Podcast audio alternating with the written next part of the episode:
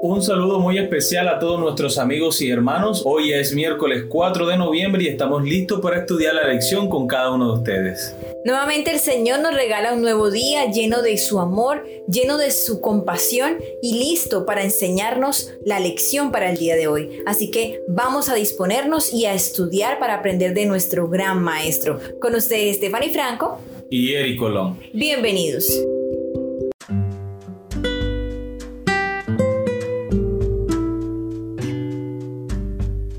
Mujer le responde. El título de la lección para el día de hoy. Jesús, el gran maestro, el verdadero carácter de Dios brilla a través de su enseñanza y también de su vida. Por lo tanto, un relato de los evangelios es aún más asombroso porque muestra que cuando alguien replica a Jesús, él todavía escucha. Lee la historia del encuentro de Jesús con una gentil o cananea de la región de Tiro y Sidón. Mateo capítulo 15 versículos 21 al 28 y Marcos capítulo 7 versículos 24 al 30.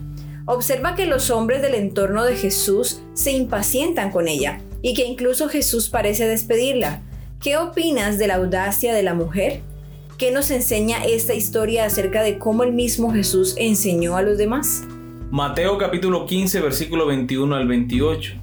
Saliendo Jesús de allí se fue a la región de Tiro y de Sidón, y aquí una mujer cananea que había salido de aquella región clamaba, diciéndole, Señor, hijo de David, ten misericordia de mí. Mi hija es gravemente atormentada por un demonio. Pero Jesús no le respondió palabra. Entonces acercándose sus discípulos, le rogaron diciendo, despídela, pues da voces tras nosotros. Él respondió y dijo, no soy enviado sino a las ovejas perdidas de la casa de Israel. Entonces ella vino y se postró ante él diciendo, Señor, socórreme. Respondiendo él dijo, no está bien tomar el pan de los hijos y echarlo a los perrillos.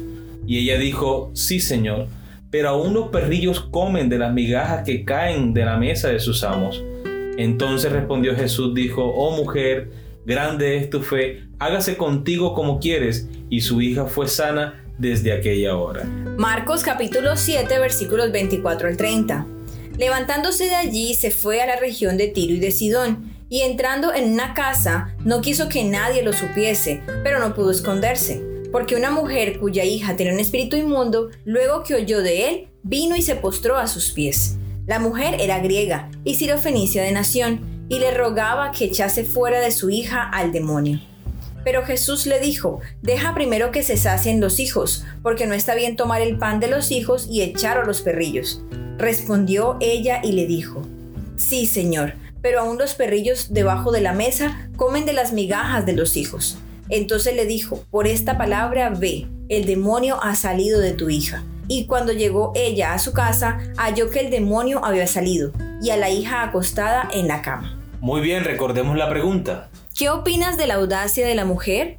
¿Qué nos enseña esta historia acerca de cómo el mismo Jesús enseñó a los demás? Vemos claramente la persistencia, la constancia de esta mujer.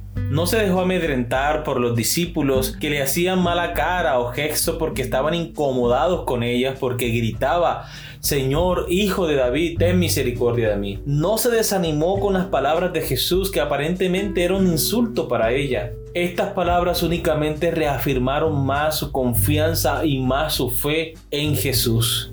Y dijo estas palabras, sí Señor, pero aún los perrillos comen de las migajas que caen de la mesa. Estas palabras hicieron eco en las mentes, en los oídos de las personas que estaban allí. Creo que ninguno de ellos hubiese esperado una respuesta tal. Entonces Jesús exaltó la fe y la confianza en Dios de esta mujer, concediéndole su pedido. Y si uno se pusiera en el lugar de esta mujer, ¿qué no haría uno por sus hijos? Y aún más sabiendo que está allí Jesús, el gran maestro, que tiene poder para sanar, creo que todos los padres estarían dispuestos a humillarse delante de Jesús, a buscar su ayuda y a esperar en sus promesas. Amén.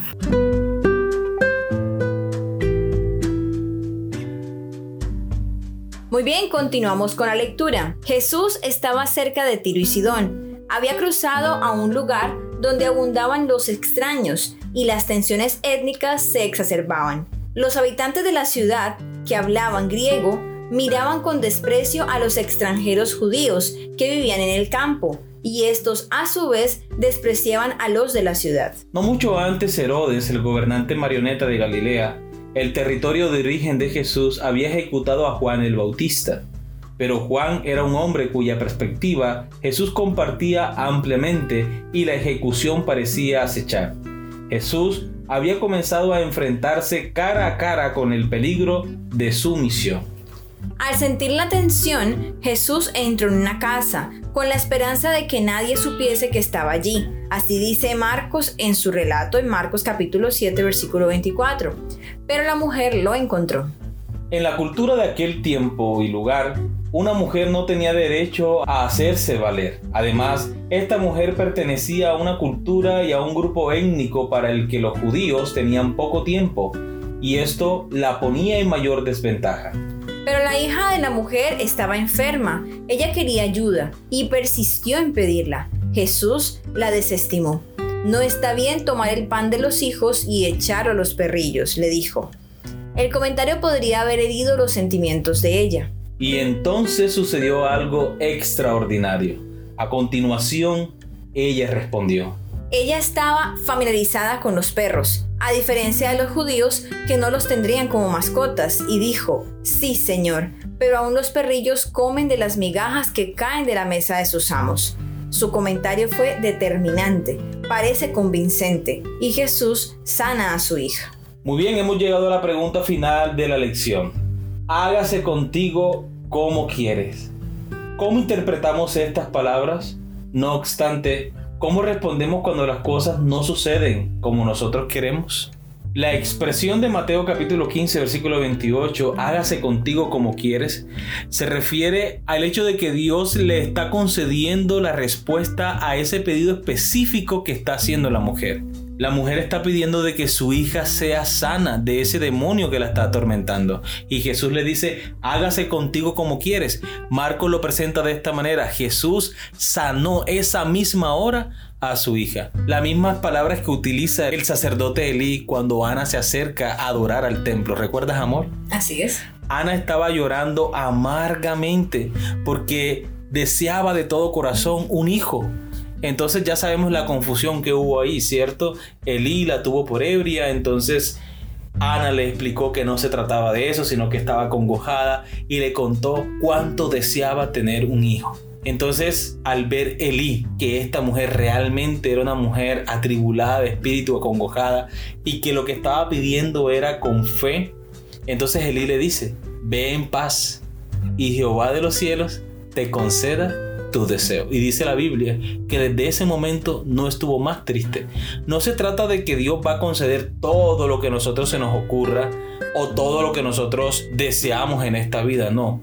Ella estaba orando por algo específico. Ella estaba rogando por un pedido en especial y ese pedido fue el que el Señor le concedió.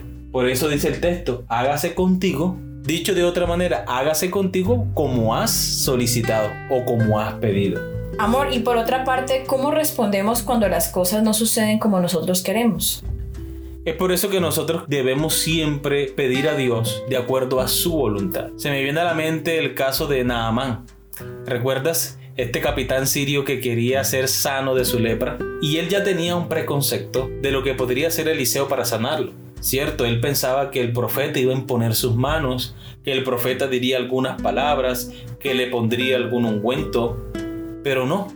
Ni siquiera el profeta se dignó en presentarse delante de él, sino que por medio de su siervo le dio el mensaje, ve y húndete siete veces en el río Jordán. Y no cualquier río, era un río feo. Y era un río sucio, un río feo. Y eso no era lo que él esperaba, esa no era lo que él quería.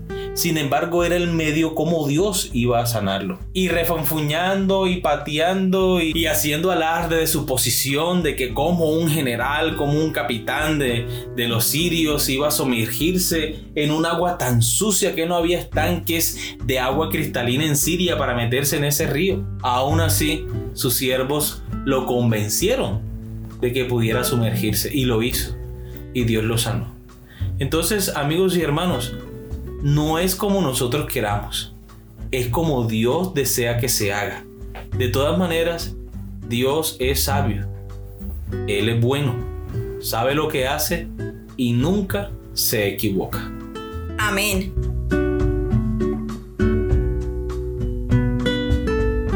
Amor, ahora quiero compartir con todos un comentario de nuesra Madre de White. Jesús conoce la carga del corazón de toda madre. Aquel cuya madre luchó con la pobreza y las privaciones simpatiza con toda madre apenada.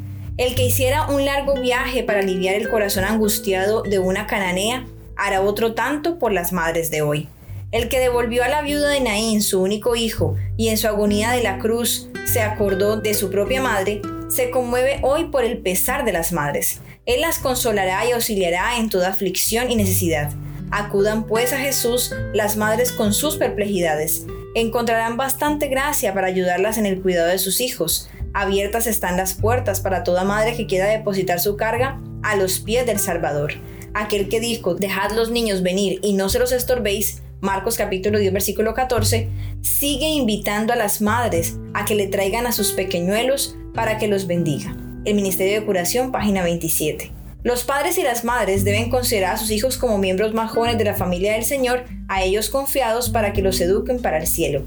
Las lecciones que nosotros mismos aprendemos de Cristo debemos darlas a nuestros hijos a medida que sus mentes jóvenes puedan recibirlas, revelándoles poco a poco la belleza de los principios del cielo. Así llega a ser el hogar cristiano una escuela donde los padres sirven como monitores, mientras que Cristo es el maestro principal. El deseo de toda la gente es página 474. Muy bien, queridos amigos y hermanos, hemos llegado al final de la lección. Esperamos que haya sido de gran crecimiento espiritual para ustedes, como lo ha sido para nosotros. Y recuerden que les esperamos mañana para una nueva lección. Que Dios les bendiga.